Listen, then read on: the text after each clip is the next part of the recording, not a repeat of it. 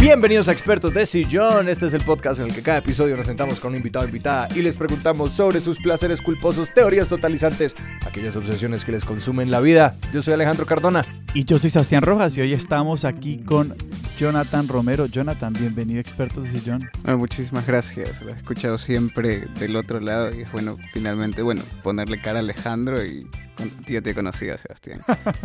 pues no, gracias por aceptar la invitación y gracias por venir. Jonathan, para todas las personas que nos escuchan, es estudiante de doctorado en el programa español y portugués en la Universidad de Princeton. Es escritor, poeta, cineasta, documentalista, muchas cosas. De hecho, me dijo que dijera que es chamullero profesional. Creo que es lo más acertado. Que me imagino que los ecuatorianos que escuchan este podcast entenderán que es ser chamullero. No, en realidad es una palabra más de Chile y Argentina. Vea pues. Y hoy vamos a hablar de los sueños. Exactamente. Y tu obsesión con los sueños no es precisamente una obsesión por dormir bien o por superar algún trastorno de sueño. Claro, no. No es, no es el interés por, el sueño tipo de eh, que mi universo tendría o el sueño de Martin Luther King, sino los sueños eh, precisamente de noche cuando estás dormido. Eh, y creo que está como en el núcleo, por así decirlo, de, de memoria. O sea, el primer recuerdo que tengo no estoy seguro si es un sueño o, o es algo que sucedió en verdad. Yo pienso que es algo que sucedió en verdad, pero mis padres dicen que es un sueño. Em, pero creo que, creo que todo empieza realmente como ya de forma más dedicada cuando tenía como 14, 15 años. Supongo que todo el mundo acá habrá tenido alguna vez un, un sueño lúcido, ¿no? Como esta sensación de que puedes controlar el sueño de repente. Y eso a mí siempre me llamó mucho la atención porque lo había tenido un par de veces. Eh, y googleando me di cuenta que es algo que puedes inducir. Contémosle un poquito más a la gente porque yo siento que he tenido solamente como el roce con el sueño lúcido y también literalmente como esa edad, como siento que a los 15 años tuve un par y era, pero fue muy, como muy pasajero porque no era como que yo estaba de pronto en un universo tipo la Matrix, donde uno puede sencillamente conjurar las cosas y puede hacer lo que sea, que es lo que entiendo, es como un sueño lúcido, sencillamente es como tienes este set de película en el que tú eres el director y puedes hacer lo que se te dé la gana con el sueño y cualquier cosa puede pasar, pero ¿cómo eran los sueños lúcidos para vos en ese momento? ¿Cómo, cómo fue esa primera sensación? O sea, creo que es muy similar a como la que escribes primero, ¿no? Eh, que es, es como un roce que tienes y sientes que, bueno, hay ciertas cosas que puedes manipular, como estás un poco consciente dentro del, del mundo del sueño, pero no llegas a poder como dirigir la película y decir que quiero que aparezca una montaña acá, ¿no? Eh, y eso, eso, eso sí se puede hacer, pero con práctica. Y es algo que, eh, que no sabía, o sea, había tenido ese roce que dices tú, y luego como googleando por casualidades de la vida, eh, porque el sueño siempre me había interesado, descubrí un manual de sueños lúcidos, ¿no? ¿Hecho por quién? No sé, no, para esa época no tenía como el impulso archivístico que tengo ahora. Entonces, en esa época no citaba sus fuentes. No, no citaba precisamente.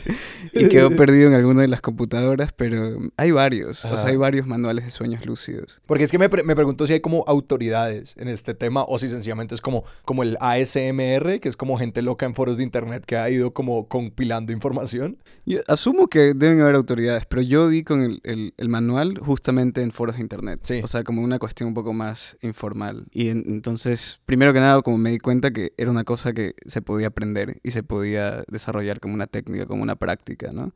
Eh, para lo cual necesitas hacer ejercicios y necesitas una cierta disciplina. Creo que, o sea, lo más importante, eh, el, el primer paso y el más importante para poder llegar a manipular los sueños y controlarlos es eh, mantener un diario de sueños. Porque es esencial que puedas recordar los sueños. El, el, objetivo para empezar a controlar un sueño lúcido es ser consciente dentro del sueño, ¿no? Entonces, recordarlos y como asumir que es parte de, de, una, de una experiencia que estás teniendo mientras estás dormido es como fundamental para poder volverte consciente y luego empezar a controlarlo. Casi que es cambiar la relación que uno tiene con el sueño como este espacio de ocho horas donde el cerebro o uno se apaga y no está pasando nada. Es como, no sé si usted tiene un calendario donde anota todo lo que hace en un día o todo lo que le pasó, una continuación de eso para como dirigir la atención hacia ese momento. Porque yo sí he escuchado muchas veces este tema que como que uno se acuerda de muy pocos sueños, pero que uno sueña todo el tiempo ¿Cómo fue aumentar tu conciencia de los sueños realmente? O sea, ¿cuándo empezaste realmente a recordar más sueños de lo que una persona normal recuerda? Sí, porque vos en general, antes de ponerte la misión, ¿vos recordabas tus sueños? ¿En general o recordabas algunos de ellos? Creo que no los recordaba más de lo que recuerda como el, humano promedio, ¿no? Pero eh, la sola como intención de eh, querer recordar los sueños y de como poner más atención a este mundo que está desarrollándose durante un tercio de tu vida, ¿no? Si es que, si es que asumes que dormimos ocho horas diarias, ¿no?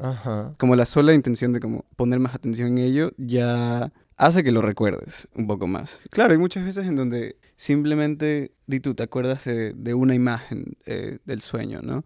Pero no le, no le prestas mucha importancia y luego se te escapa, ¿no? O sea, como, pero si tú como te acuerdas de esa imagen y empiezas a pensar en esa imagen, eh, o sea, como te garantizo que te vas a acordar de la imagen que vino antes, la imagen que vino después, como... Y eso ya es como un comienzo, ¿no? Quizás eh, tu primera anotación del diario de sueños siempre va a ser como algo bastante precario, como en términos narratológicos, pero a medida que lo vas haciendo es como una práctica, es como, no sé, como hacer natación, como hacer eh, deporte, ¿no? Como aprender una habilidad nueva. Y con el tiempo, realmente manteniendo un diario de sueños, los detalles se vuelven como, como contarte de, estar en la realidad, ¿no? Como contarte del cuarto en donde estamos ahorita y del sofá y de cómo, cómo está ubicada la taza encima de la mesa, ¿no? Ese tipo de cosas, precisamente por, por haber empezado con, con, los sueños lúcidos y haber empezado a llevar el diario de sueños, ahora eh, como mis sueños se han vuelto muy cinemáticos, ¿no? Y, y como muy, muy detallosos. Pero aquí también tenías como una preocupación por experimentar cierto tipo de cosas? O sea,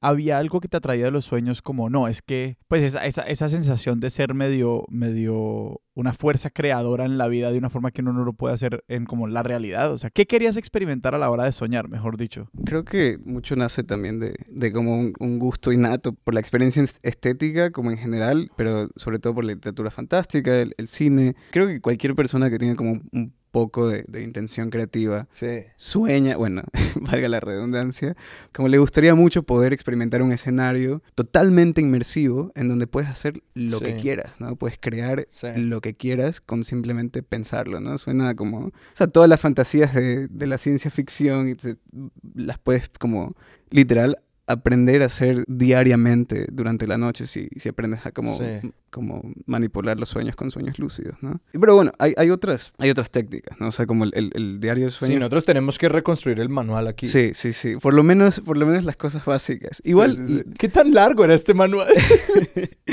El manual habrá tenido unas 40 o 50 páginas, me acuerdo. ¡Wow! Me acuerdo solamente de como. Escogí como tres técnicas. Eh, la primera fue, por supuesto, el, diario de sueños, que es como. No puedes tener sueños lúcidos o aprender a manipularlos como adrede eh, si no tienes el diario. Luego tienes que, como, durante la vigilia, durante el día, em, tienes que tener como una manía. El ejemplo que yo siempre doy es como, eh, tomas tu dedo índice y lo vas apretando como eh, sí, lo, lo, apretas contra la palma de tu mano, como que vas tapeando durante el día y haces eso como, como, como un loco, básicamente, como un maníaco durante el día. Como estás intentando generar un tic. Exacto. Y en la noche, cuando estás dormido, eh, vas a tener ese tic, o sea, si todo sale bien. Eh, claro que también tienes que concentrarte en como querer tener un sueño lúcido, debes pensar un poco en como qué te gustaría soñar antes de, irte a dormir. Ajá. Y, y a veces, o sea, si eso sale muy bien, la transición al sueño lúcido es inmediata.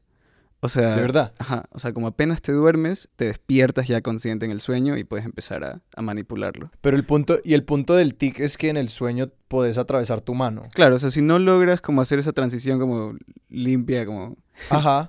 al, sueño lúcido, este tic es que, eh, o bueno, el punto es que en el momento del sueño vas a reproducirlo y algo distinto va a pasar. O sea, tu, tu, tu dedo va a atravesar tu mano, como, como bien dijiste. Y esa es la seña para volverte consciente que estás soñando y bueno, y empezar a manipular el sueño. ¿Cuáles otras señas hay? Porque estos son como los tótems de Inception. Exacto, sí. Para los que Eso, han visto la película. Sí, yo estoy seguro que los Inception encontraron, si no el mismo, otros manuales de Ah, no, claro, sí. Porque es que yo recuerdo, yo recuerdo haber leído de esto y había otras que eran como, una era mirar un reloj, luego mirar a otro lado y volver a mirar el reloj, porque muchas veces en los sueños sencillamente esos números pueden cambiar arbitrariamente. Claro. O que muchas veces, digamos, intentar mirar relojes porque que muchas veces en los sueños tienen como símbolos que, que son jerigonzas, es decir, no son números y cosas así. Entonces, como para darle mucha atención a todos los relojes. Y la otra era, cada vez que uno entra a un cuarto o estás en un cuarto, tener el tic de prender y apagar la luz, o apagar y prender la luz. Claro, eso, eh, eso de hecho... Eh, yo tenía uno de estos tics, era precisamente con las luces y las lámparas. Sí, porque no cambian en el sueño, ¿no? O sea, uno puede como muchas veces manipular cosas y en el sueño la luz se queda igual. Sí, exactamente. Y me, acuerdo que uno de los sueños lúcidos que tuve una vez, en donde precisamente, como hice aparecer montañas, las sobrevolé. sí, sí, sí. Eh, porque creo que es de las cosas más divertidas que hacer es, volar en los sueños. Es, es, fantástico. me, bueno, encanta, me encanta que vos relataste, o sea, es como, ese es el lugar donde el cerebro es incapaz de reconocer que eso no pasó. Como que para todo propósito sensible, el cerebro es como, esto pasó. Entonces, como cuando vos lo relatas, yo realmente te estoy escuchando como si vos hubieras volado y es muy extraño pensar. Pero, y, eso es lo maravilloso, o sea, como un poco lo que estaba diciendo, ¿no? Que estas cosas están sucediendo, ¿no? A cierto nivel de, la realidad están sucediendo y son recuerdos que tienes, ¿no? Como, como el, primer recuerdo que tengo, te digo que no sé si es un sueño o es la realidad, pero, pero como la, la experiencia es es eso, es inmersiva, o sea, se siente realmente como si lo estuvieses viviendo, ¿no? Pues con, con mi novia hablamos un poco de esto porque hace poquito nos pasó que yo le hice una mala pasada en un sueño. y ella era como. Se enojó. Durante, en el día de ella era como, yo todavía no he sanado esto, perdón. Como, como que me tenés que tratar bonito hoy porque me trataste re feo en el sueño. Me ha pasado, me ha pasado. No, y yo era como, yo lo entiendo porque me ha pasado también. Entonces era como que, dale, es decir, yo estoy dispuesto a asumir como cierto nivel de, no responsabilidad, pero sí de como intento de reparación porque yo sé que vos lo necesitas. Claro.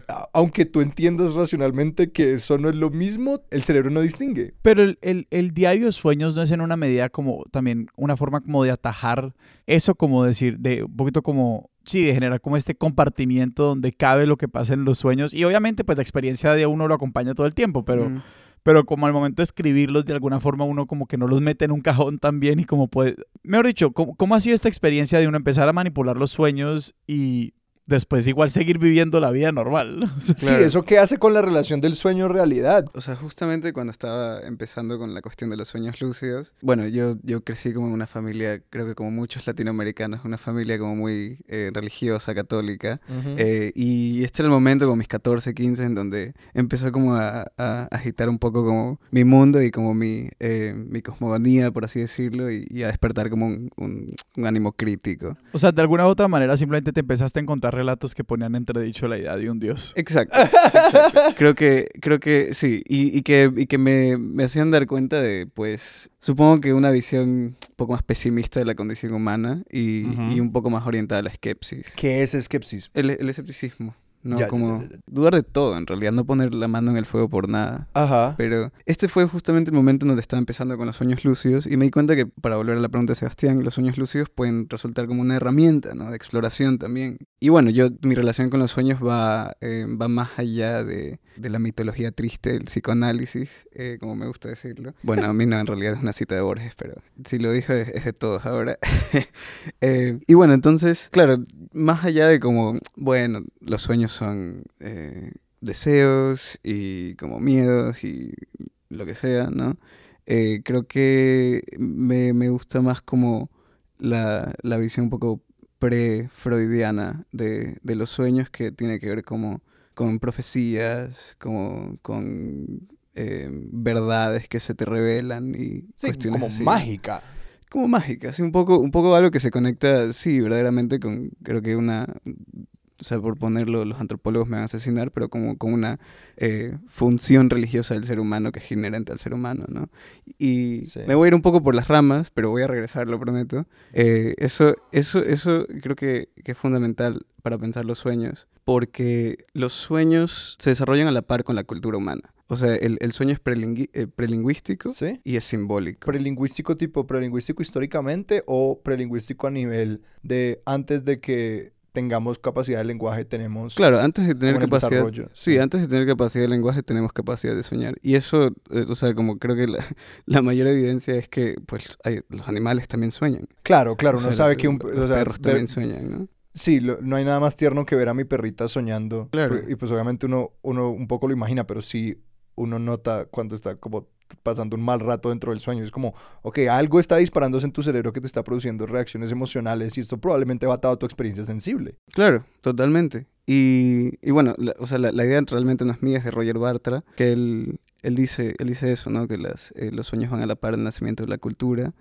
Y son básicamente eh, narrativas precarias, ¿no? Son como, antes de que aprendamos a poner en palabras la experiencia, nuestro cerebro las está poniendo en imágenes que tienen una carga simbólica. Que es una visión totalmente contraria a la del psicoanálisis. Yo del psicoanálisis tengo entendido que... Eh, no, no he leído el libro de, de los sueños de Freud. Y claro, y con esto no te estoy como pidiendo que nos des como la definición canónica de psicoanálisis, sino que también el psicoanálisis es algo que está como ahí afuera y todos tenemos como unas ideas de que esto es más o menos esto. Claro. O sea, yo de las cosas que he hablado con, con psicoanalistas y, como más allá de haber como leído, por, porque en el tema de los sueños también como soy precisamente un experto de sillón y no un experto académico, como tengo entendido que sí, los sueños son manifestaciones de, pues, de tus miedos y de tus deseos. Y bueno, también a veces eh, surge eh, la cuestión de lo reprimido como emerge, emerge entre los sueños. Eh, seguro que van a haber como definiciones como más profundas. Expertos de gmail.com. No Creo que la cuestión del símbolo opera también en el, en el psicoanálisis. Em, o sea, creo que, creo que es inevitable y es como lo fundamental del sueño que, que, tiene una lógica simbólica. Y es lo mismo en, como en, en, el sueño prefreudiano, donde los sueños son profecías o revelaciones. Eh, siempre hay una, hay una carga simbólica. Y creo que, ah, ahorita que se me, me, acabo de acordar, creo que, a ver, creo que los antiguos concebían el sueño como un país. Era como, los sueños eran como un país. Y hay como un texto, que no me acuerdo de quién es, eh, pero el sueño aparece eh, como en dos puertas. Una es la puerta del cuerno, eh, y la otra es la puerta de marfil. La puerta del cuerno es, es, la puerta de los sueños que son la verdad, porque la palabra en griego para cuerno es la misma palabra para verdad. Y los sueños de la puerta de marfil no son los sueños como que no son verdaderos, sino más bien los sueños eh, proféticos. Entonces como de ahí un poco también, o sea, ya, ya en los antiguos tenemos como esta noción de, de del sueño profético y de, eh, o sea, como Sí, bueno, de lo, de lo revelatorio a través de, de, una lógica simbólica. Ajá. Ok, y sí, y esto, esto es como un poco, un poco la premisa, supongo, para, sí, antes de saber esto, incluso como yo ya concebía de los sueños como algo más allá de, de cualquier cosa que podamos entender racionalmente, algo que está más alineado con, con lo trascendental, con lo espiritual, con lo religioso, incluso si, si estaba como dudando del orden religioso y espiritual en ese momento. Y bueno, en ese sentido, o sea, para llegar a la... Finalmente dije que iba a regresar, utilicé el sueño lúcido durante esta época de esquepsis para confrontar a Jesús con mis dudas. Literalmente, en un sueño lúcido decidí como tener una conversación con, con, Jesús. A ver qué sucede. O sea, vos dijiste, yo tengo, yo tengo preguntas sobre, sobre el catolicismo. Se las tengo que hacer al tipo. Sí. Vamos a la fuente. tienes que ir donde el dueño del circo para, para, para hablar. ¿no? Tenés quejas sobre los animales andando del dueño del circo. Exacto. Entonces, eh, dicho y hecho, pues, eh, como eh, hice mis técnicas, lo que sea. Eh. Yo tengo una pregunta, o sea, y, volvemos un poquito como a lo mismo de como uno como sabe que uno está en un sueño lúcido y qué pasa y que es diferente estar en un sueño lúcido que como estar, no sé, aquí vos y yo no estamos en un sueño lúcido, o sea, nosotros ustedes no estamos en un sueño lúcido. Mm, ustedes no. Cuando uno se da cuenta que uno está en un sueño lúcido, uno simplemente dice, quiero que venga Jesús y Jesús aparece. Sí, es básicamente así sencillo. O sea, literal, tú dices como quiero, bueno, según qué tan bueno seas manipulando el sueño. Sí. Porque toma, te digo, toma tiempo y disciplina y técnica y lo que sea. ¿Y vos aquí en qué eh, nivel de, de, maestría estabas? O sea, ¿cuánto tiempo llevabas soñando? Habré tenido, habré tenido unos 10 buenos sueños lúcidos en donde como podía literal hacer nacer montañas a mi alrededor. ¿Y eso en qué, o sea, en qué, en qué margen de tiempo estamos hablando? Como tipo, vos empezaste a hacer estas técnicas de la mano y el diario de sueños y en cuánto tiempo después estabas hablando con Jesús. Un año. no, no, no, pero tengo que terminar la historia de Jesús. Sí. Porque, porque no, no conversamos, no, no me, lo permitió. ¿No, te respondió? No me respondió. No te dio audiencia. Fue trágico. esa es la cosa, los sueños lúcidos pueden salir mal. Ese es, la, ese es el, gran problema, ¿no? No, pues que igual, igual siento que hay un ingrediente muy grande del subconsciente o de sencillamente, porque mí, en esos cortos encuentros míos con los sueños lúcidos era un poco como que yo le, yo era muy novato, yo no lo hice bien, entonces yo intentaba como manipular cosas y a veces se daban, pero a veces yo sentía como estoy perdiendo el control y, mm, ya, boom, se perdía. Sí, sí, y eso puede, puede salir muy mal y puede ser, eh, puede ser una pesadilla, se convierte en una pesadilla. Pero espérate, ¿qué te dijo? O sea, ¿qué pasó? ¿Qué pasó? ¿Qué hizo Jesús? Todo fue mal. Eh. ¿Cómo es el, cómo, el cómo es? A ver, entonces, eh, hago mi técnica, como empiezo, estoy consciente en el sueño, que también es como una, una, operación delicada porque tienes que estar lo suficientemente consciente para manipular las cosas, pero no tanto como para despertarte, ¿no? Ajá. Eh, entonces eh, estaba como en un, patio, como en una parte de Guayaquil, yo soy de Guayaquil, que, que iba, iba a jugar ahí de pequeño, me acuerdo. Entonces digo, bueno, eh, Jesús, por favor, aparece. no, no le pedí por favor, solo le ordené que aparezca. Wow, y surge el suelo. O sea, ya todo muy mal, o sea, siento que así no es como uno invoca Empezamos mal. Sí. sí. no, empezamos, creo que ese fue el error, debería haber sido un poco más amable con él. porque apareció y surgió de la tierra y el momento en que iba a pronunciar la primera palabra, abre la boca para pronunciarla y la sigue abriendo y la sigue abriendo y la boca no deja de abrirse y se convierte en un hoyo negro que me traga. Y, y Jesús me, me fagocita, me comen. Pero eso me lleva precisamente a la pregunta de cómo si nos ponemos de acuerdo en que esto también hace parte, claro, de la experiencia como sensible y de las experiencias que uno acumula, uno cómo lidia con una experiencia traumática que sucedió en un sueño, porque esa experiencia va a proyectar en la realidad, o sea, uno cómo vive el día siguiente después de que Jesús lo devoró. Em, en mi caso, mucho mejor.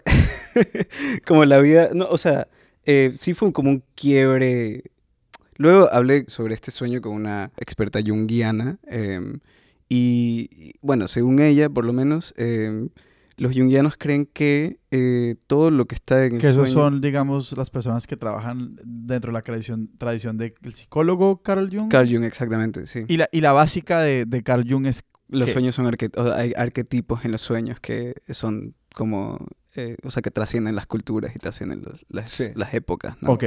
Pero también según esta, esta junguiana con la que conversé, todo lo que está en el sueño, todo objeto, toda persona es una proyección de ti. O sea, todo eres tú en el sueño. Claro. Entonces, según ella, yo estaba como en este momento de como cambio de cosmogonía, ¿no? nacimiento de la esquepsis, y básicamente yo era como este Jesús que estaba fagocitando a mi antiguo yo. ¿No? Y que estaba como entrando en una nueva época de como dominación de su propia creencia y de su propia como idea de qué es el mundo. Y esto me lo dijo, esto fue el año pasado. Y en ese momento me hizo mucho sentido en, retrospectiva. Sí, eh, o sea, bueno, ese fue el, supongo que el que salió peor, pero no lo llamaría una eh, una experiencia traumática. Una vida, hubo otro en donde como me asesinaron también, pero me han asesinado muchas veces en los sueños. Cada vez que voy a Nueva York sueño que, que me están disparando. Es muy raro. ¿Sí? Eh, sí, sí, es como se ha vuelto como una, una, un, patrón. Pero eso refleja un miedo de Nueva York. Bueno, yo la paso muy bien en Nueva York, pero, pero creo, que, creo que tiene que ver con el input de la ciudad. Creo que tiene que ver con toda la, aglutinación de precariedad y como, eh, o sea, las escenas que ves. Pero eso sí, sí nos lleva a la pregunta un poquito de cómo, al seguir llevando un diario de sueños. ¿Vos aún lo llevas? Lo llevo, perdí la disciplina, o sea, eso iba a llegar también como en un momento ya necesitas disciplina para hacer los sueños lúcidos y pues tú, tú empiezas a tener otras eh, prioridades. No dejé el diario de sueños durante como cuatro años, pero luego ya lo fui haciendo menos frecuentemente. Igual, como cuando tengo un sueño que me, me impresiona particularmente, como durante, eh, cuando me vacunaron de la segunda de COVID, tuve un sueño con un megalodón. ¿Que es un tiburón gigante? Sí, es un tiburón gigante, que lo, lo, estábamos pescando básicamente. Pescamos un megalodón y era como para un concurso eh, de pescadores. y como estábamos en este muelle y nuestro megalodón estaba ahí vivo todavía, ¿no? Y en el muelle habían como varios pescadores con como peces y criaturas naranjas. Lo estoy contando porque me impactó y fue como de los últimos que escribí así como muy eh, detalladamente. Em, antes de esto como habíamos viajado en una como nave intergaláctica que mi primo había comprado porque tenía tres. Bueno, no, tenía tres, pero no me quería prestar como la más moderna, entonces me prestó como la, la más feita, ¿no? Y estábamos como, pues, en el, en el universo, en el espacio, ¿no? Y veíamos el mundo, pero había un mundo debajo. O sea, habían dos mundos, básicamente, ¿no? Uno arriba del otro, en un espacio negro e infinito. Y luego yo escucho como una explosión, entonces me acordaba como tener la sensación de que era como... Eh, un océano lo que estaba debajo del primer mundo y el otro mundo como se, se hundía ahí y luego explotaba debajo del agua y desaparecía. Entonces, ese, es el tipo de cosas impactantes. ¿Y qué tiene que ver el megalodón ahí? No sé, e, esa es la cosa, ah. son narrativas precarias. O sea, como hay cosas muy absurdas en los sueños. No, y que también hay algo, hay otro ingrediente particular que precisamente porque mi novia me cuenta mucho sus sueños que he empezado a ver y es como que en los sueños eh, hay casi que una relación una relación que puede llegar a ser arbitraria entre las cosas y cómo tú te sientes sobre ellas. Porque hay muchos relatos de sueños que es tipo, estaba en una fiesta, pero me sentía horrible. O tipo, me estaban dando una, una, corona, pero yo me quería poner a llorar. O como lo mismo, como estaba viendo cómo linchaban a una persona, pero yo estaba súper contento. Como que hay unas vainas así, como que, y de precisamente hacen que muchos sueños sean de hecho muy difíciles de relatar para el de afuera, porque, porque es como, esto no funciona como si yo te estuviera contando un cuento o una película y que también la narrativa del sueño puede ser muy insatisfactoria de relatar para otra persona porque mucha, pues muchas veces pasa exactamente lo que dijo Sebastián, que es como, ¿y qué pasó? Sí, eso pasa muchas veces que como simplemente, o sea, hay, hay cosas que, que, no hacen mucho sentido y, y también el modo en que están sucediendo es difícil como ponerlo en palabras. Sí. Eh, ponerlo, o sea, yo como creo que hay muchas, muchas veces que me pongo a escribir el sueño en donde, por ejemplo, hay como narrativas intercaladas, ¿no? Y hay como una, hay, un juego de cámara que es como muy particular, que me gusta pensarlo como en términos de escenas, porque con el tiempo se han vuelto como muy cinemáticos y como puedes hablar de cómo la cámara va siguiendo, eh, cómo se va posicionando. Si tú, si el sueño está siendo visto desde como un cuerpo, que eres tú y estás viendo lo que está sucediendo, o si estás viendo como desde arriba todo y te estás viendo a ti mismo, ¿no? Sí, como desde la cámara, ¿no? Sí. Exacto. Y ese tipo de cosas siempre resultan como muy difíciles contarlas oralmente, pero eh, creo que escribiéndolas eh, ayuda bastante. cuando, cuando uno las empieza a escribir, uno empieza a ser más consciente de los sueños. Me interesa esto que hablabas un poquito de soñar que uno le que, que cuando estás en Nueva York soñas que te disparan, ¿no? Porque mm. te empiezas a dar cuenta ¿Hay, algún patrón más amplio como que vos has notado al menos en tu experiencia de las cosas que afectan como el tipo de sueños que tenés, las mm. narrativas, aunque sean precarias, que se te van metiendo a la cabeza según cambian las condiciones materiales de lo que te rodea? Creo que más que mi experiencia puedo hablar como de, de algo que me he dado cuenta sobre experiencias colectivas en relación con los sueños. Durante el coronavirus, eh, yo estaba tomando un curso, un curso de cine, íbamos a hacer un documental eh, sobre, sobre una, una, ciudad acá cerca de, Princeton que se llama Trenton y sobre la comunidad pues eh, guatemalteca de Trenton y, y, otra ciudad en, en, Guatemala que se llama Salcaja, son como ciudades hermanas.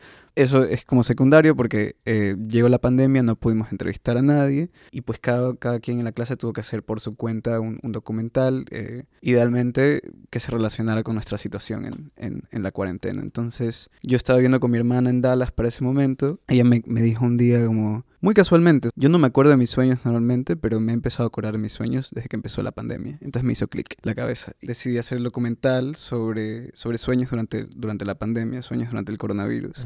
Eh, entonces entrevisté como a cinco o seis personas alrededor de, o sea, en, Alemania, yo estudié en Alemania, en México, en Ecuador. Más gente que no entró al documental, pero, pero también entrevisté que estaba en, Argentina. Y, y sí me di cuenta que el sueño durante una catástrofe, una crisis colectiva, se vuelve más transparente. El sueño empieza a incorporar cosas que están, o sea, ya, ¿cómo decirlo? Como en vez de, de, conservar y, y, sí, esta cualidad simbólica que, tiene, simbólica que tienen los sueños, los sueños empiezan a como a incorporar los problemas de la vida diaria eh, durante la catástrofe colectiva, que es una idea que Charlotte Begat, que es una, una intelectual alemana, ella, ella se había dado cuenta de esto cuando entre 1933 y 1939 se dedica a recolectar los sueños de los judíos durante el ascenso del régimen nazi. ¿no? Y tiene este libro fantástico que se llama El Tercer Reich del Sueño, en donde sí, o sea, es básicamente una, una colección de, de, sueños durante la,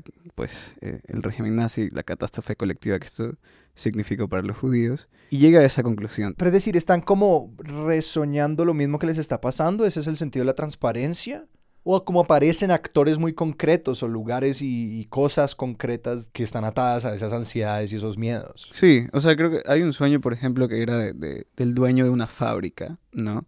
Eh, y él soñaba como, pues, eh, eh, venía, venía un oficial nazi y todos estaban parados en línea en la fábrica y él intentaba como moverse para hablarle al, al general y esto y, no podía moverse y estaba como empezaba como a doblegarse ante y, doblarse no ante el eh, ante el general eh, y creo que, no me acuerdo bien, pero creo que eh, lo obligaban como a hacer el saludo. Eh, y esto, esto justamente estaba surgiendo tipo cuando, cuando estaba empezando a cerrar como fábricas como que, que, le pertenecían a judíos y cosas así. Entonces, e, eso es un poco como el, el, sentido de la transparencia, ¿no? Cosas que están sucediendo como en tiempo real, históricamente, durante como una crisis colectiva, se, se, empiezan a, verse manifestadas en, en, los sueños. ¿Y cuáles eran los sueños de pandemia? Uf, los sueños de pandemia. mi favorito creo que es el, el, de un primo mío que, en Guayaquil. Eh, no sé si, si como estuvieron al tanto de la situación en Guayaquil, pero... Sí, claro, que igual cuando empieza el coronavirus o cuando lo declaran pandemia, Guayaquil es una de las primeras ciudades que enfrenta como una gran crisis, sí. pues, o sea,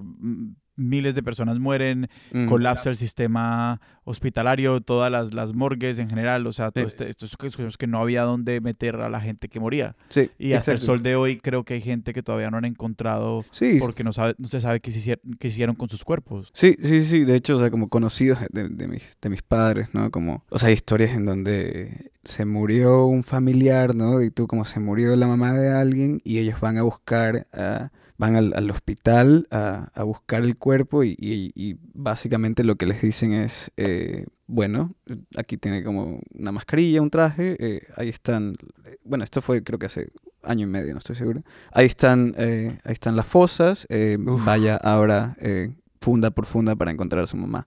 Y sí, o sea, la situación fue como la, la, palabra que, o bueno, como mi primo lo describía en el documental, era que Guayaquil parece una zona de guerra. Así lo escribía. Y sí, o sea, habían, habían muertos en las calles también, eh, porque pues se morían en la casa y no lo querían tener en la casa, no había cómo llevarlo a ningún otro sitio, entonces lo dejaban en la calle, envuelto en sábanas. Eh, y bueno, para esta época ya había como toque de queda y todo eso. Y mi primo trabajaba en una, en una piladora de arroz, entonces él tenía salvoconducto por, por ser como estos, eh, ¿cómo se llaman? Insumos esenciales. Entonces él, él, él, podía como manejar por la ciudad y ver todo este panorama como medio apocalíptico que se estaba eh, desarrollando, ¿no? Que no, no, mucha gente lo hacía porque no, no podía salir. Y él como narra un poco como ver como filas de gentes eh, en los cementerios, ¿no? Haciendo, tratando de ir allá para eh, entrar a sus muertos. y en su sueño, él está en esta piladora y él ve como el sol, ¿no? Como el, el sol está bajando y el sol se ve como 15, 20 veces más grande de lo que se ve normalmente. Y el sol se está aproximando y se está aproximando. Y luego hay gente que está como enfrente de él, está como caminando enfrente de él, que solo se empiezan a prender en llamas. Y, empiezan como a morir enfrente de él, básicamente.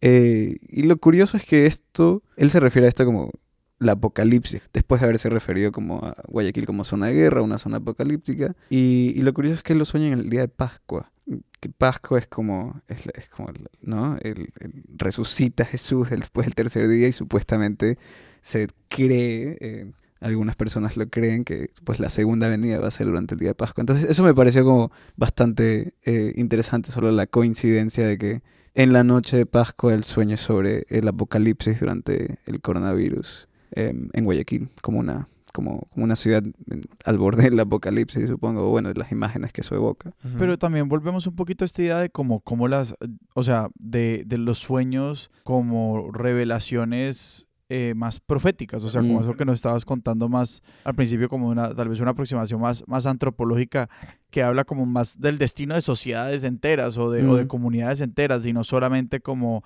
algo que significa pues alguna cosa para un individuo específico. O creo que no, no, yo no sé, de, yo, yo tampoco sé mucho de psicoanálisis ni he leído a Freud, entonces no, no, no puedo como dirimir eso, pero, pero pero siempre me ha parecido que a veces como esa expresión de, de, de, de, de lo reprimido es algo como, pues sí, social, pero sobre todo muy individual. O sea, que cada Mm. persona experimenta, experimenta estos sueños. O sea, que si uno sueña, no sé, la rosa roja que todo el tiempo está ahí, eso significa que es algo para uno, no es, Claro, no es algo que, que habla de, de lo que le va a pasar a la comunidad entera o algo por el estilo, no sé.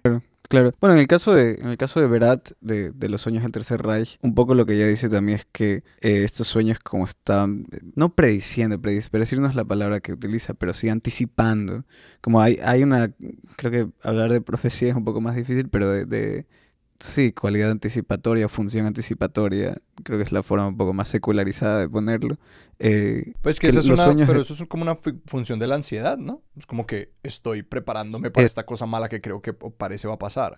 sí. Y eso es lo que ella dice, como el, el- entre el 33 y el 39 las cosas están rudas, Sí. pero de- a partir del 39 hasta el, hasta el final de la guerra como se ponen realmente rudas. sí. Y es, es un poco esa anticipación de la catástrofe que, eh, que estos sueños em- empiezan a... Ajá. Sí, a dar cuenta, a, a dar cuenta de, ¿no? Eh, sí, eh, por otro lado, eh, me estabas preguntando también de como del- de, los sueños traumáticos, eh, que creo que lo dejamos un poco de lado. Hay, hay otra cosa que, que es bastante interesante, que son los sueños, las parálisis de sueño. No sé si ustedes han tenido parálisis de sueño alguna vez. Claro, Sí. precisamente por eso te quería preguntar, porque eso es como otra idea de los sueños que salen mal. ¿Vos has tenido parálisis de sueño, Sebastián? No, Yo tampoco. pero he escuchado esta experiencia como aterradora. Sí, También la gente que como tiene un duende, la gente que tiene una parálisis de sueño y ve a alguien durante esa, que pare- eso parece ser como algo más o menos común. Sí, eso, el, el duende es clave en realidad. El duende es súper clave.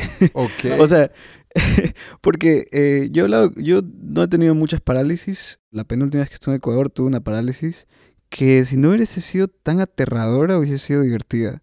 Porque eh, básicamente estaba con los ojos abiertos, medio despierto, pero no me podía mover. Y la ventana del cuarto se empezó a desfigurar, ¿no? Y como a estirar.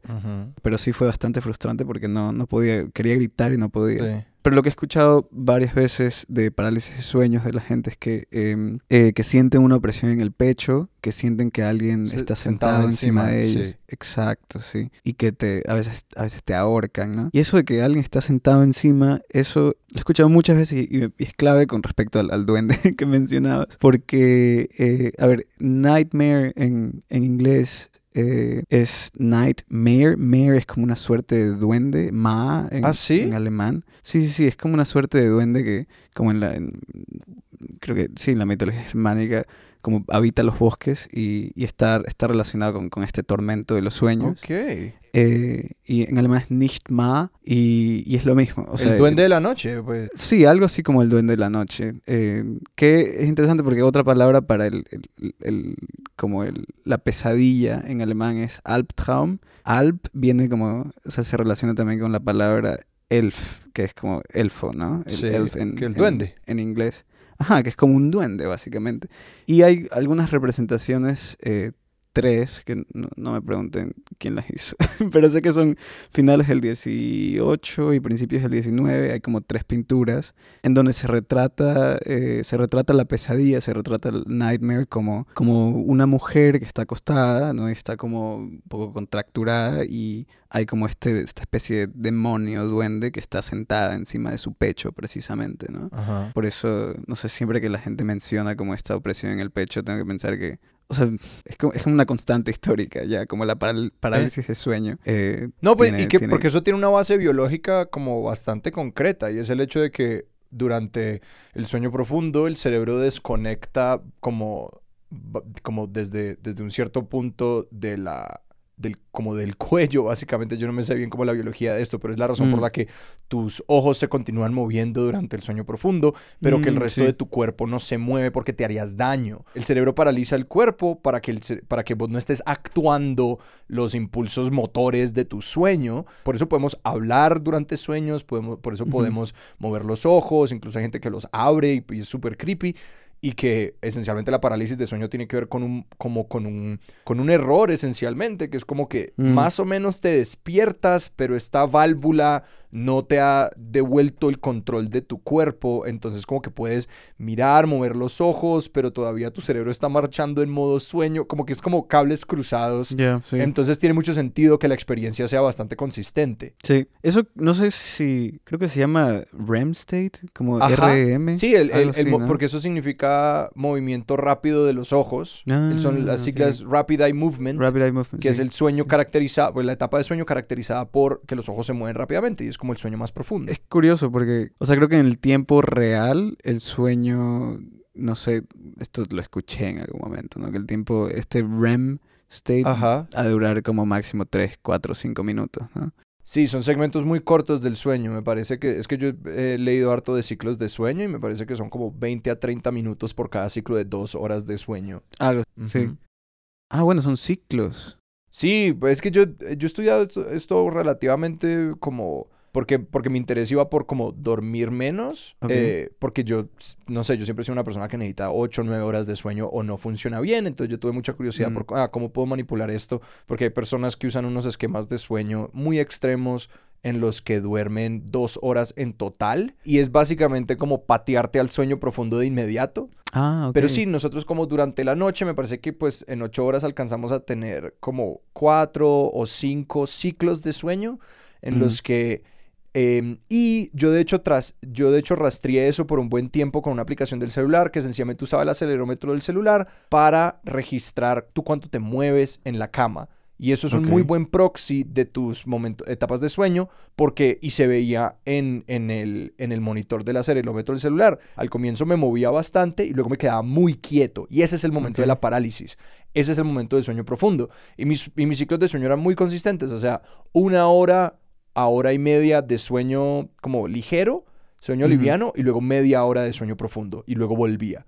Y como esos son los puntos en la noche en los que si te despiertas, uno se despierta más o menos bien, pero si te despiertan durante sueño profundo, ahí es donde uno se despierta y es como, esto se siente horrible, como que todo el cuerpo es como, no, no estoy listo para esto. Ah, Depende de cómo te estás despertando y, que el cuerpo empieza a acostumbrarse a los largos de tu sueño porque empieza a estar saliendo del sueño profundo cuando te despiertas y eso es lo que en buena medida dicta si uno se despierta bien o se despierta mal, ¿no? Ah, si te despertas durante la etapa light, es como todo bien, tu cuerpo se puede salir de ahí breve. Básicamente yo puedo dormir tres horas y si me despierto durante la etapa light me voy a despertar sí. Como si hubiese dormido ocho. Y pues por eso es que, digamos, así es como funcionan también las siestas. Eh, como que en las siestas como hagamos un ciclo de esto rápido, despertémonos antes de entrar al sueño profundo. Que por eso la siesta de media hora, una hora puede alcanzar a funcionar bien, pero ese momento en el que uno se duerme como hora y media y se despierta y es como, ¿qué pasó? ¿Qué año es?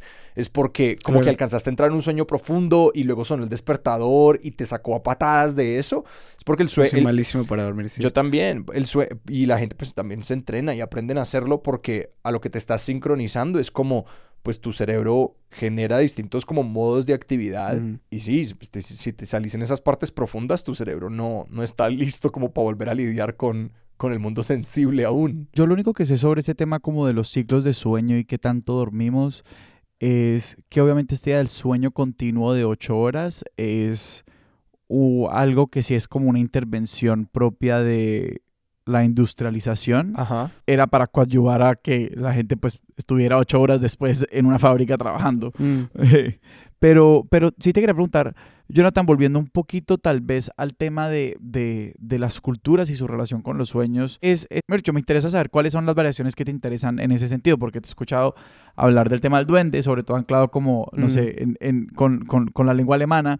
Hablaste de, cierta literatura fantástica que, también te inspira a buscar eh, como una nueva relación con tus sueños y, con lo que puedes recordar de ellos. ¿Cómo eso cómo te ha ido alimentando y cómo te ha seguido alimentando? Gran pregunta, porque, eh, o sea, claro, todo empezó con los, sueños lúcidos y, y, bueno, con leer Saramago hay como libros que se leen como sueños, no sé, para mí Aura es un libro que se lee como un sueño de Carlos Fuentes, para mí La invención de Morel, de Bioy Casares, también es como un, un, libro que se lee como un sueño. Y, y, mucho de como la cuestión obsesiva por el sueño y, y por, por, su prevalencia intercultural, ¿no? O como, eh, o como de los arquetipos que habla Jung. O bueno, o, de, la apreciación cultural del sueño, creo que me llega eh, sobre todo de, de, me llega sobre todo de, de Borges, de, de, una obsesión que se empezó a desarrollar después de que eh, empecé a leer a Borges, porque él también está obsesionado con los sueños. Tiene un libro que es como una antología de sueños de, tanto de Oriente y Occidente, ¿no? A través de, bueno, la historia de la humanidad, incluye como sueños en la literatura fantástica, y bueno, tiene un par de ensayos que son fantásticos, eh, uno es La Flor de Coleridge. Creo que eh, lo, lo de Coleridge, Coleridge se pregunta... Em, si es que un hombre sueña que está atravesando el paraíso y le entregan una flor o una rosa blanca, creo que es, eh, como prueba de que ha estado en el paraíso y se despierta y tiene esa flor en su mano, entonces ¿qué? Y esa idea, esa idea es como, me parece, siempre me pareció muy interesante. El otro ensayo de Borges, eh, que siempre me pareció fascinante eh, con respecto a los sueños, es El sueño de Coleridge. El sueño de Coleridge. También se trata eh, sobre Samuel, Samuel Coleridge. Y lo que pasa es que, no sé si han leído alguna vez el, el, el poema de Kubla Khan de, de Coleridge. Bueno, Coleridge en algún momento tenía un, un dolor de, de, muelas, ¿no? Y pues lo que, lo que utilizabas para dolores de muelas en aquella época es, era eh, opio. Entonces, eh, básicamente, fuma opio y, y, se duerme. Y mientras está dormido, una voz le recita este poema sobre el palacio de Kubla Khan y la construcción del palacio. Y es una cosa como completamente surreal y fantástica y se levanta y empieza a escribirlo, empieza a escribir como todo este, esto, lo que le recitaba la voz, y luego le tocan la puerta, va a atender y se olvida. Y el, el sueño está incompleto. Y creo que por eso lo publica como 20 años después. ¿no? ¡Wow! Y es fantástico. Sí. ¡Qué dolor! Claro, le interrumpieron el pensamiento. Sí, esa... Sí, sí qué horrible. Y, y, bueno, pasa también creo que cuando intentas acordarte de un sueño, como de repente si te desconcentras te olvidas del resto. Total. Eh, pero a mí me pasó...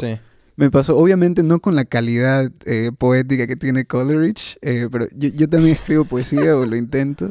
Y, y, sí me pasó una vez que estaba, el año pasado estaba viviendo en Berlín, tuve un sueño en donde pues estaba en las calles de Berlín, cerca de la isla de los museos, y me perseguían, y yo veía tres sombras de tres reyes, y luego un perro me empezaba a perseguir, y de repente como todo lo que estaba sucediendo, una voz me lo estaba narrando en inglés. Ajá. Y toda esa narración era como una plegaria o como, como un poema realmente, que me desperté y, y me acordé y, y lo, lo, pude escribir, pero en inglés. Sí. Eh, no, sé, no, no, tengo idea porque no se trataba como, no sé, la voz recitaba algo como de, de una estrella de mar y de, de, un viaje hacia el sur de México y de, bueno, un poco de los, de los, de los perros persiguiéndome. Y sí, eso me, me pareció interesante porque tuve que pensar inmediatamente en, en, en, la, en, el ensayo de Coleridge. Y también, o sea, quién sabe cuánto de esto está como autoinducido por estas obsesiones y como las cosas que he estado leyendo durante toda mi vida.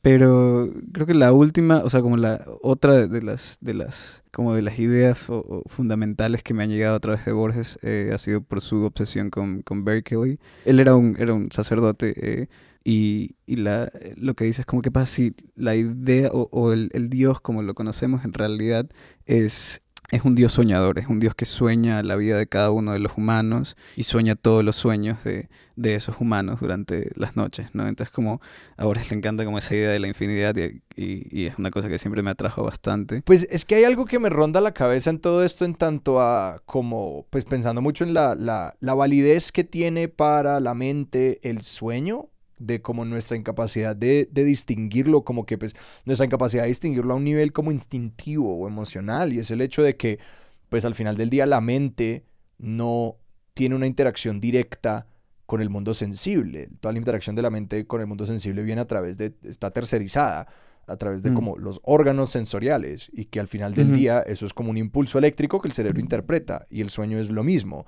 El sueño también es como un montón de impulsos eléctricos que el cerebro interpreta, porque eso es todo lo que conoce el cerebro. Nuestro cerebro nunca ha sentido la luz directamente a menos de que te hayan abierto la cabeza. Asimismo no ha recibido ondas de sonido directamente. Nada, ningún impulso. Entonces como que es, pues es tan interesante pensar como, pues es, para el cerebro es lo mismo, no hay ninguna real diferencia, solamente que cuando se despierta y luego quiere como comprobar o volver a replicar esa experiencia no puede, entonces ahí supongo que empezamos a trazar la línea como humanos tempranos, tipo, ok, esto es distinto. Claro, a pesar de eso es, es fascinante como la la experiencia que tienes como en, en, la vigilia, ¿no? En el mundo despierto, es como, o sea, por lo menos en, como en mi experiencia, es igual, ¿no? O sea, es, se siente, o sea, como las cosas que estás sintiendo en el sueño cuando estás cayendo, cuando estás eh, tocando objetos, cuando estás...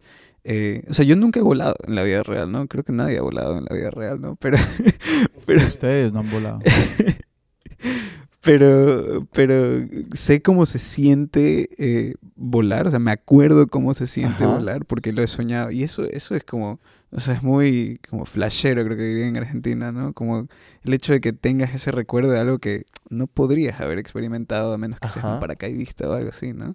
Eh, pero cómo, cómo precisamente tu cerebro es capaz de generar esas sensaciones, sí. Eh, incluso si, si, no las ha tenido antes. No, y empieza a, a, informar también con una cantidad de búsquedas, que eso es como la otra dimensión que, que, es interesante, que es como, yo no sé si uno una vez después de, exacto, de volar en un sueño, uno busca reproducir eso en, en, en otro elemento de la vida, o sea, no sé, que, igual es otra forma tal vez menos extrema de, no, pues yo sueño cosas que pasan y después las convierto en relatos que no sean precarios, relatos que sirvan, que nos sirvan durante la vigilia, no que no se queden en los sueños. Eso eh, creo que un poco como la intención de, trabajar con el documental en, eh, sobre sueños eh, me llega un poco de, este, este cineasta brasilero que se llama Eduardo Cutiño, que tiene un, documental que se llama Juego de Escena, eh, Juego de Escena.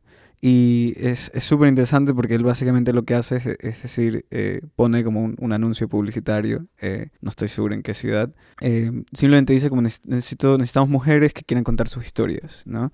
Entonces él entrevista a estas mujeres, les, les, les hace contar como las historias de su vida, sus historias personales, y luego pone como actores actores y eh, actrices reconocidas como en Brasil a reproducir la entrevista, a reproducir como las historias que estaban, eh, que estaban diciendo, como actuándolas. Entonces un poco, es un poco jugar con la idea de como qué, qué es el documento, cómo se documenta eh, la realidad. O sea, porque tú no sabes cuál es la actriz y cuál es la, cuál es la persona que cuenta la historia en realidad, ¿no? Entonces esa idea de como documentar algo que da la ilusión de que es real. Y bueno, en el caso de los sueños sería como algo que se resiste a, al documento y a la realidad. Me llamó mucho la atención. Pero también porque, eh, o sea, también venía como un poco la influencia de, Cutiño en que eh, durante estas entrevistas, eh, y esto es un poco tocando lo que estás diciendo tú, como muchas de estas mujeres hablaban como de, de situaciones traumáticas, no sé, la muerte de un hijo, en donde el sueño eh, resultaba como, como un, una catarsis, como una, una cura de como este, este trauma, ¿no? En algún momento como esta señora que como tenía mucha pena y estaba muy triste y traumada por la muerte de su hijo, se cura y como puede superar esta muerte porque sueña que el hijo la visita.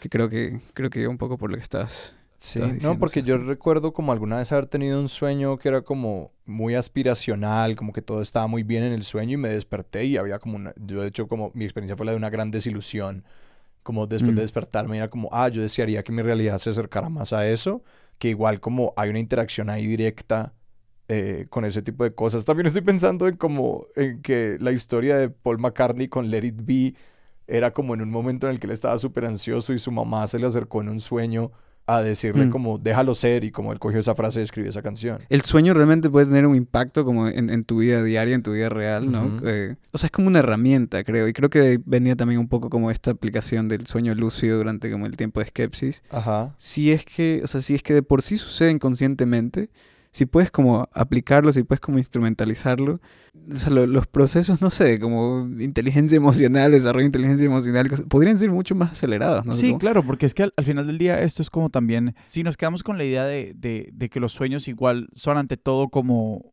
un momento de experiencia simbólica, mm. como pues están ejercitando una imaginación como afectiva que es súper importante al mm. final del día. Pueden sanar, como pues pueden traumatizar, como pueden informar cualquier cantidad de otras cosas. No sé, y creo que en un sentido, pues yo no sé cuáles sean los efectos reparadores del sueño en los tejidos, etcétera, etcétera, etcétera. Pero si de vez en cuando dormimos para soñar cosas que igual nos cambian la vida, pues está bueno tratar de dormir lo más que podamos. Sí, bueno, y está bueno también tratar de, o sea, inducirlo, supongo, ¿no? Me imagino como gente con, no sé, experiencias traumáticas de guerra o algo así. Asumo, es como una intuición de que eh, con el sueño lúcido es ese tipo de como trabajo con, con, el trauma se podría incorporar como una terapia, ¿no? Eh, que de por sí, de por sí los psicoanalistas sí utilizan el sueño para, para la terapia, pero no, no he escuchado de como de utilizar específicamente el sueño lúcido. Después de, todo de toda esta experiencia, sobre todo, no sé, el documental que hiciste durante la pandemia, de hablar con otras personas sobre, sobre los sueños, de meterte mucho más en como todas las tradiciones literarias que se alimentan de los sueños, ¿no te ha dado curiosidad de como volver a coger la disciplina de los sueños lúcidos? Sí, sí, la verdad que sí. Pero, o sea, creo que sobre todo en mi caso, como pensando en la experimentación, eh, es un gran campo como experimental para pensar en películas, ¿no? Para pensar, o sea, como si, si, si quieres hacer una película y pues no tienes no tengo idea, la tecnología del CGI o... o sea, depende de qué quieras hacer, ¿no? Si quieres hacer, no sé, ciencia ficción o... En realidad lo que sea, como si quieres poner en marcha como un primer, un primer storyboard un poco como eh, improvisado, el sueño lúcido es perfecto. Había un dramaturgo que la manera, no recuerdo su nombre, pero era famoso por esto, que la manera en la que escribía obras de teatro era, tomaba siestas de 30 minutos hmm. y escribía en los intervalos en la mitad. Entonces como que se ponía, se ponía a dormir, se despertaba y escribía como las imágenes que le venían a la mente y las situaciones que le venían a la mente del sueño y se volvía a dormir y, se, y volvía a interrumpir su sueño, lo cual se me hace como un esquema horroroso de trabajo, pero, pero como que salían cosas interesantes de eso. Seguro que sí. O sea, yo sí intento, si no como incorporar imágenes de sueños en cosas que escribo, eh, como ya hablando de ficción, sí tratar de como generar como esa, esa ese ambiente como medio onírico de, en la narrativa. Pero como hay, hay una cosa que, que, bueno, que viene un poco también al, tema de que los sueños son simbólicos, creo que es como, eh, como otra señal de que, de que lo son, es que en el momento en que leemos de un sueño en, una narración, en el momento en que vemos de un sueño en una película, ¿no? Que un personaje tiene un sueño, inmediatamente buscamos significado. Y por eso es una operación sensible. O sea, meter un sueño en una narración es como decirle al lector, aquí hay algo que es importante y tienes que prestar atención a eso. Sí. Y, y, sí, bueno, yo, yo como tenía, tenía un cuento que eh, tenía 15 sueños, ¿no? Entonces sí era como totalmente una pesadilla para el lector, porque como no sabes dónde pararte, no sabes dónde está, porque todo tiene, todo es como muy atiborrante, ¿no? Sí. Pero algo que me intriga mucho es un poquito como cuando hablamos de sueños y sobre todo de sueños en otras narrativas, ¿no? Como los sueños que, que, que, están, que aparecen en, un, en un cuento, que aparecen en una película, lo que sea, que es, es este espacio o este segmento de, de, del, del pues de la historia en la que operan otras reglas. No sé, o sea, como me, parece interesante como que cómo le damos, cómo, cómo nos damos permiso de anticipar escenarios y de imaginar escenarios de una forma como activa y que no necesariamente tienen que responder a como los datos que nos está dando la realidad, entre comillas, la realidad objetiva en ese momento. Como, como si este recurso que es como, bueno, en este momento tienen permiso de, de empezar a, a libre asociar una cantidad de cosas y, ver que de pronto funciona, ¿no? Le, le hace un guiño a, la persona que está encontrándose ese texto y le dice como, bueno, aquí imagine, usted también como deje su imaginación volar. Claro, sí. O sea, es como más productivo para... Esa es la cosa, como activa eh, precisamente como esta necesidad de interpretar lo simbólico, ¿no? Como, y, y por eso se vuelve como decía, como una, una, operación como mega sensible, porque, bueno, depende de qué quieres también, ¿no? Como para tú, si es que estamos hablando de como producir algo y simplemente quieres como crear una sensación de como todo es onírico y confuso, vaya ahí, como suelta cualquier imagen, ¿no? Pero... No, pero estoy pensando incluso como en, no sé, la idea del, el oráculo no es tal vez el mejor ejemplo, como en la tragedia y este tipo de cosas, pero, pero, y yo no sé, obviamente, como hace miles de años, cuando la gente se encontraba ante una tragedia, si en ese momento era claro que esto era una convención que hacía X o Y, pero sí me parece como interesante como marcar un momento anticipatorio dentro del mismo relato, pues porque uno es como, ¿por qué van a meter el spoiler? Mm, por decirlo así. sí, porque como si esto tiene una función dentro de la trama, como, ¿por qué vamos a anunciar el final desde el principio?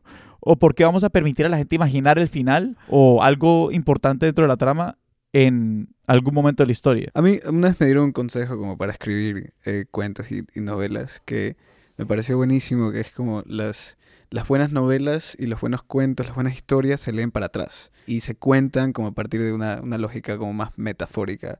No sé si, si es como, dito, si tengo una escena en donde alguien está como barajando cartas y, y como no sé, está como conversando sobre, sobre cierta, eh, cierta situación problemática, ¿no? Eh, un poco como lo que se quiere indicar es como que está barajando ideas para resolver esta situación, ¿no? Un ejemplo muy, muy, muy básico, pero eh, lo otro, lo de como que se leen para atrás, es que tú como anticipas algo, dejas, creas como una, una situación, un evento que parece que no se, no se va a resolver, que parece que es como colateral, ¿no? Como superficial, pero que después se, se retoma, ¿no? Y ahí es como, como empiezas a crear como esta suerte de, memoria dentro como del, mundo ficcional que, que, crea como esta ilusión de, de la realidad en, en, la, en la literatura y en la narración. Y creo que Sí, creo que con el sueño, precisamente como, como forma de anticipar de un modo como metafórico a lo que vas a llegar después, es, una forma de, como, de crear esa ilusión de, de realidad dentro de, de, la ficción. Alguien que quiere pensar más en los sueños o en la como cualidad onírica de ciertas